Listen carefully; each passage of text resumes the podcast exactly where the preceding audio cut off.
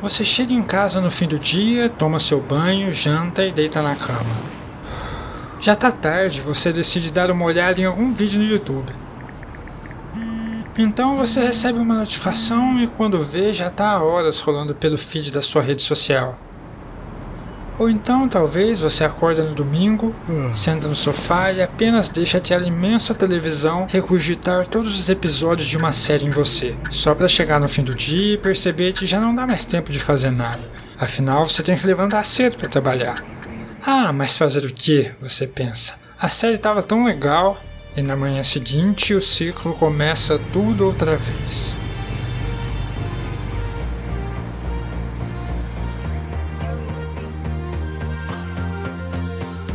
Bom dia, boa tarde ou boa noite, eu sou Eric Alves e esse é mais um episódio do Respingo, onde eu trago um livro para a gente analisar alguma passagem, um personagem ou estrutura que o autor usou e com aquela leitura um pouquinho mais profunda a gente tenta tirar alguma ideia legal dele para você usar na hora de criar suas histórias. E como você já viu pelo título, o livro de hoje é Fahrenheit 451 do autor Ray Bradbury. Esse livro é uma ficção científica leve, mas principalmente é uma distopia, e foi publicado pela primeira vez em 1953, lá no tempo da Guerra Fria, e veio como uma crítica social do autor ao modo de vida da sociedade da época. E se você for dar uma olhada no pós-fácil da edição de 2012 da editora Biblioteca Azul, aquela com a capa vermelha, com a silhueta de um bombeiro na frente, acho que é a mais famosa recentemente, você vai descobrir que o livro foi escrito nos porões da biblioteca Powell, na Califórnia. Ele diz que não conseguia se concentrar para escrever em casa, pois suas filhas ficavam chamando ele para brincar, e então ele tinha que escolher entre ficar com elas ou trabalhar. E é claro que ele sempre escolhia ficar com as filhas, então, no porão da biblioteca da universidade, ele conseguia alugar uma máquina de escrever a 10 centavos por meia hora e foi ali, sob a pressão do relógio correndo contra ele e debaixo de centenas de livros, foi que ele escreveu Fahrenheit 451. A título de curiosidade, essa temperatura que dá o nome do livro, Fahrenheit 451, é a temperatura no qual o papel entra em combustão, e isso é importante porque nos localiza nesse universo distópico que o autor criou, onde os livros são proibidos e, quando encontrados, eles são queimados. E quando eu falo em distopia, você provavelmente vai se lembrar da grande onda de livros assim que teve alguns anos atrás, com o estouro de Jogos Vorazes e outros livros do gênero. E é bem comum, quando a gente pensa em distopia, também já trazer a ideia de governos opressores e totalitários. Isso é correto, mas também distopia não se limita só a isso. Em Fahrenheit 451, por exemplo, essa repressão e proibição dos livros foi uma iniciativa da própria população, que lentamente foi se tornando cada vez mais ignorante ao ponto de preferir a passividade de ficar na frente de uma TV que sempre trazia programas alegres do que ler um livro que poderia causar uma reflexão. Nesse mundo, a gente vai acompanhar o Guy Montag, um bombeiro. E é bom deixar claro que em Fahrenheit 451 são os bombeiros os responsáveis pela queima dos livros. Então, se você é um cidadão honesto e de bem, fiel ao seu país e ao seu governo, suspeita de seu vizinho por acaso tem uma biblioteca, é para os bombeiros que você vai ligar. E aí, se por acaso um Gaimon Ted estiver na tropa que vai invadir e vai botar fogo na casa do seu vizinho, ele provavelmente vai fazer isso com um sorriso no rosto. Ele vai voltar para casa feliz, satisfeito, com o sentimento de dever cumprido, depois de mais um dia onde uma pilha de perigosos livros foi transformada em cinzas. Porém, depois de algumas páginas acompanhando o personagem, o Montelli vai encontrar Clarice, uma jovem vizinha sua que é considerada deslocada e até mesmo meio perigosa para a sociedade. Eles trocam uma meia dúzia de palavras no caminho de volta e ele pouco a pouco começa a gostar dessa conversa. Faz ele pensar, refletir, até mesmo sobre coisas simples que ele nunca havia notado antes. E esse processo de deixar a Montelli consciente, pensando ativamente, é o que inicia o despertar do protagonista. E agora sim eu finalmente cheguei no que eu queria passar para você hoje. Se de um lado temos Clarice, pensadora, questionadora, curiosa, do outro lado, o padrão normal da sociedade é refletido diretamente em seu chefe e na sua esposa, a Mildred.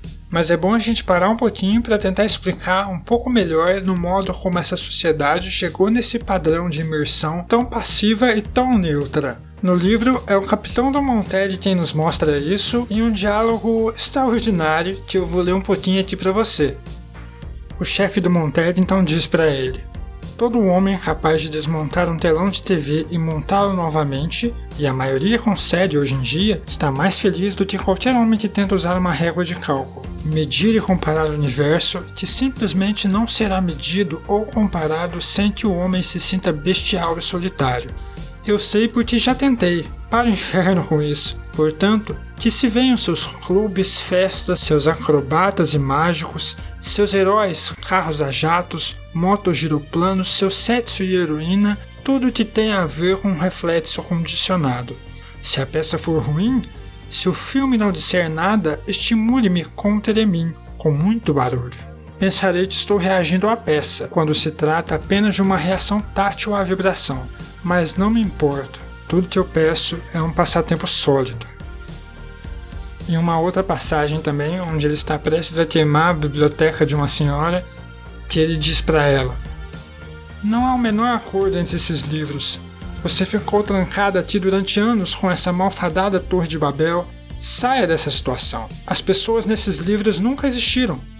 Ou também, como lembra Faber, um personagem que também ajuda Montag, ele diz assim: os bombeiros raramente são necessários. O próprio público deixou de ler por decisão própria. Vocês, bombeiros, de vez em quando garante um circo no qual multidões se juntam para ver a bela chama de prédios incendiados, mas na verdade é um espetáculo secundário e dificilmente necessário para manter a ordem. São muito poucos os que ainda querem ser rebeldes. Acho que deu para entender o ponto, né? E quando eu li, eu achei um pouco assustador toda a semelhança com a atualidade, toda essa pressa de consumir conteúdo, o famoso Fear of Missing Out, que é aquele medo de não conseguir acompanhar a tecnologia, de não estar sempre ligado e atualizado, mas ainda assim isso me lembrou das correntes de WhatsApp, fake news, a preguiça de ler textão na internet e é algo que parece estar cada vez mais evidente na nossa sociedade. Além disso, dá para puxar de novo um pouquinho daquele texto que eu li lá no começo. A sociedade de Fahrenheit 451 se torna ambiciosa apenas para consumir mais desse mar de entretenimento superficial que são as televisões gigantes. A gente vê que a maior ambição da Mildred, a esposa do Montag, é conseguir juntar dinheiro para comprar mais uma tela. Então, agora que você já pegou o clima tenso que é esse mundo, a gente volta lá para o Montag, que está no meio de tudo isso Aqui o autor faz algo bem interessante que vai totalmente no oposto de um dos grandes clichês que eu já vi na fantasia. Por exemplo, que é o personagem ser o escolhido. Você deve conhecer bem e soa familiar. Sempre tem aquela história que o personagem principal é um príncipe desconhecido ou que ele nasceu com poderes mágicos ou é um mestiço de uma raça alienígena, sei lá. Em Fahrenheit 451, o Montelli é só um bombeiro que gosta do seu trabalho. E uma das coisas que torna o livro tão interessante é esse arco do personagem de despertar. E isso também pode soar familiar para você, pois também é usado em várias histórias e, se bem feito, faz com que você, leitor, passe por esse processo junto com o personagem. Quer um exemplo? O Matrix. Eu já vi muitas vezes a história do Neo do Matrix ser comparado com a caverna de Platão, de um personagem que é libertado, deixando de ver apenas as sombras na parede da caverna e começando a olhar para o mundo real. Então ele vê o que realmente projeta aquelas sombras que o restante da sociedade toma como verdade. O Monted passa por isso de um modo incrível e muito menos fantasioso do que o Neo, e é em todas essas cenas que eu quero que você se inspire. Uma boa história não se dá só por batalhas, lutas e objetivos a serem conquistados. Uma boa história causa mudança no seu personagem. As perguntas de Clarice que fazem Montelli começar a pensar ativamente, o fato de Mildred ter uma overdose de pílulas para dormir e uma noite e já na outra agir como se nada tivesse acontecido, só se importando com a TV e continuando a tomar os mesmos remédios são as coisas que incomodam Monted. É um empurrão atrás do outro para que ele comece a despertar.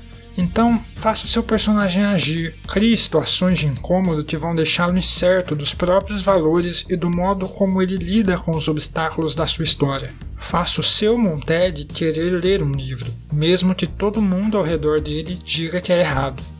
Eu tenho certeza de que lendo o livro você vai conseguir tirar muito mais do que só essas dicas que eu trouxe pra gente discutir. Fahrenheit 451 é um clássico estar tá aí na trindade das distopias essenciais, junto com Admirável Mundo Novo e 1984. Eu sei que há algumas adaptações para o filme, mas eu nunca vi e tenho certeza de que lendo o pós-fácil que eu mencionei, você vai pensar duas vezes antes de assistir. Ele tem algumas críticas sobre censura e cortes na história que são, no mínimo, interessantes. E um recado rápido aqui: lá na editora Sem Tinta tá rolando uma seleção de contos para participar da antologia Artefatos Malditos, em que eu sou um dos organizadores. E para montar esse livro, a gente está buscando por contos de horror e fantasia urbana que contam sobre objetos com efeitos sobrenaturais e o que eles causam nos personagens. Então dá uma olhada na descrição que vai ter o link para o edital, ou então é só você ir lá no Instagram da editora, arroba e vai estar tá tudo explicado lá. E caso você queira mais indicações de livros ou um conteúdo nesse estilo que você acabou de escutar, você pode ir também no nosso podcast vizinho ali, que está saindo pelo portal Create Lab. Eles estão sempre lançando resenhas de livros e sempre tem um trechinho no começo narrado no formato audiodrama que fica sensacional. É só você entrar no link aqui na descrição também. Se você gostou do episódio, então comenta aí onde quer que você esteja ouvindo, só para eu saber o que você achou e me dá dicas e indicações de outros livros e outras coisas que você acha que a gente pode tirar de Fahrenheit 451 e a gente se vê daqui 15 dias em mais um episódio de Respingo. Até lá!